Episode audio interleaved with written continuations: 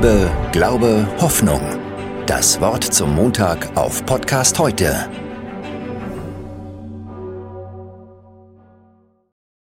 Ich musste heute Mittag mal an die frische Luft. Ich bin ziemlich verkatert.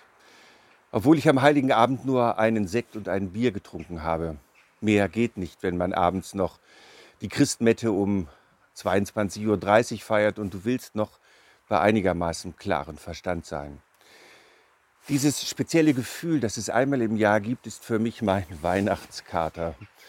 Der kommt sehr zuverlässig nach den anstrengenden Wochen mit Konzerten, Krippenspielproben, Adventsfeiern und dem schrecklich schönen Alltag.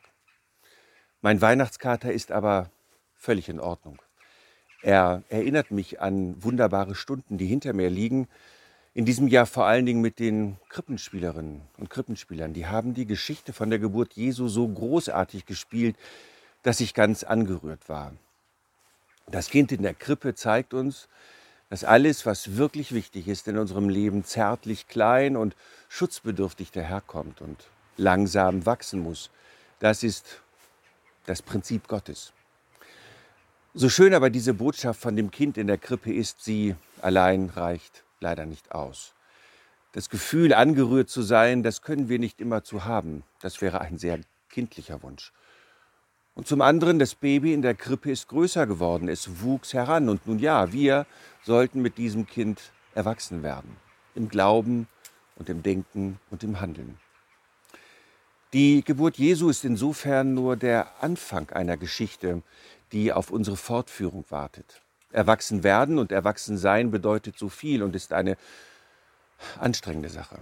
Wir müssen lernen, mit Niederlagen umzugehen, Geduld zu haben, für eine gute Sache zu kämpfen, seiner Hoffnung immer wieder Nahrung zu geben, damit man kein zynischer und verhärmter Mensch wird. Und vor allem sollten wir unseren Glauben stärken, dass wir das sind, was der erwachsen gewordene Jesus in seinen Freunden und Freundinnen gesehen hat.